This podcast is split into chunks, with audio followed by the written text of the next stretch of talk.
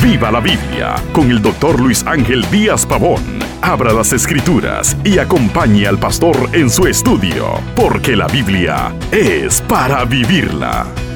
Las personas que practican la mentira pudieran pensar que ésta quedará impune. Miremos lo que la palabra de Dios nos enseña. La palabra de Dios es muy clara en hacernos ver que todo mal tendrá consecuencias. La mentira es un mal.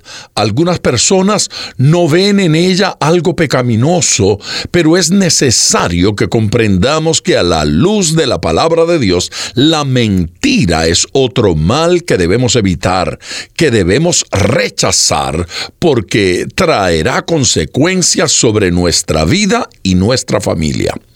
Dios se desagrada de la mentira de tal manera que ha traído el juicio sobre personas que han mentido. La Biblia nos cuenta de un matrimonio llamados Ananías y Zafira que vendieron una heredad. Estos decidieron tomar una parte del dinero y la otra parte llevarla a los apóstoles para ofrendarla a Dios. Pero dieron a entender que lo que estaban ofrendando era todo el precio de la heredad mintiendo.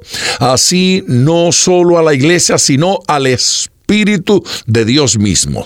La Biblia dice que ellos trajeron la ofrenda a los apóstoles y Pedro les confrontó. En Hechos capítulo 5 versículo 3, este apóstol de Cristo les dijo, Ananías, ¿por qué llenó Satanás tu corazón para que mintieses al Espíritu? Santo. Los que mienten tienen el propósito de engañar, quieren que se les crea el mensaje que traen. Es posible mentir y engañar a los hombres. Es posible mentir a Dios, pero no engañarle. La mentira frente a Dios siempre quedará al descubierto. El relato continúa y en el versículo 4 Pedro los confronta así. ¿por qué pusiste esto en tu corazón? No has mentido a los hombres, sino a Dios. Miremos las consecuencias en este caso específico. En el versículo 5 nos dice, al oír Ananías estas palabras, cayó y expiró.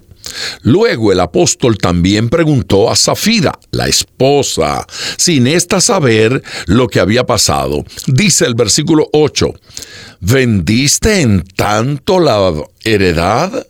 Y ella dijo, sí, en tanto. Los versículos 10 y 11 declaran, al instante ella cayó a los pies de él y expiró. Y vino gran temor sobre toda la iglesia y sobre todos los que oyeron estas cosas.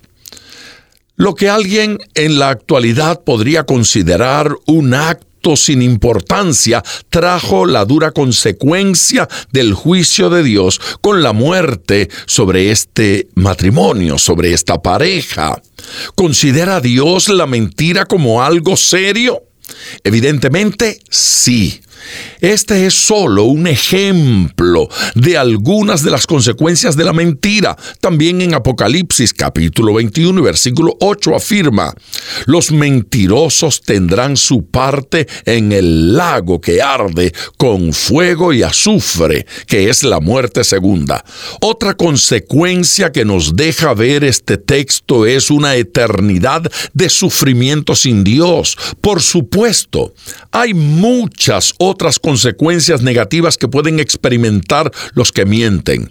Evite las consecuencias nefastas de la mentira y sobre todo, ponga todo su corazón al estudiar las escrituras, porque la Biblia es para vivirla. Acompañe regularmente al Dr. Díaz Pavón en su estudio personal de la Biblia. La experiencia de décadas de ministerio de la palabra son vertidas en cada jornada.